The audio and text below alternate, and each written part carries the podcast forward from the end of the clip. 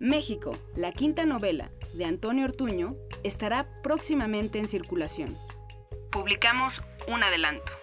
Es de hecho el, el arranque de la, de la novela, son las primeras páginas del texto y eh, lo que presenta es la historia de, de Omar, un tipo entonces eh, muy joven, eh, una especie de buenazo para nada, que ya no estudia y que tiene un trabajo bastante mediocre como ayudante en una tienda de antigüedades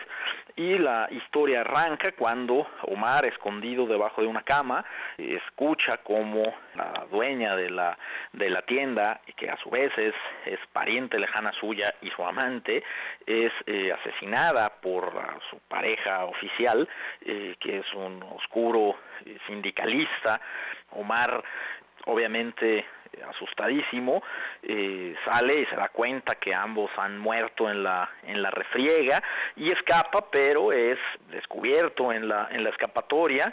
por el eh, protegido y ayudante del del sindicalista un tipo llamado el Concho que junto con Omar va a ser uno de los personajes importantes en la en la novela la novela esencialmente eh, intercala en diferentes momentos en el tiempo y en el espacio dos historias eh, que tienen que ver con una sola familia, la familia de los Almanza, que originalmente son unos anarquistas españoles que tienen que huir eh, de su patria después de la guerra civil. Eh, se sigue, vaya, la, la genealogía de, de esta familia de los Almanza un poco a lo largo del tiempo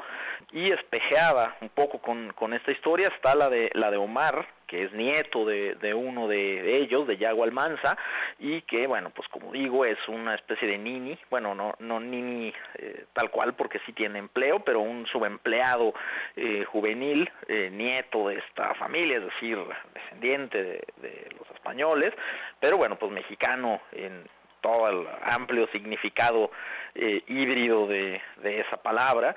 y que eh, por su lado también enfrenta, digamos, como lo tuvieron que hacer sus antecesores, pues su propia historia crítica, que es esta persecución del concho hacia, hacia él, ¿no?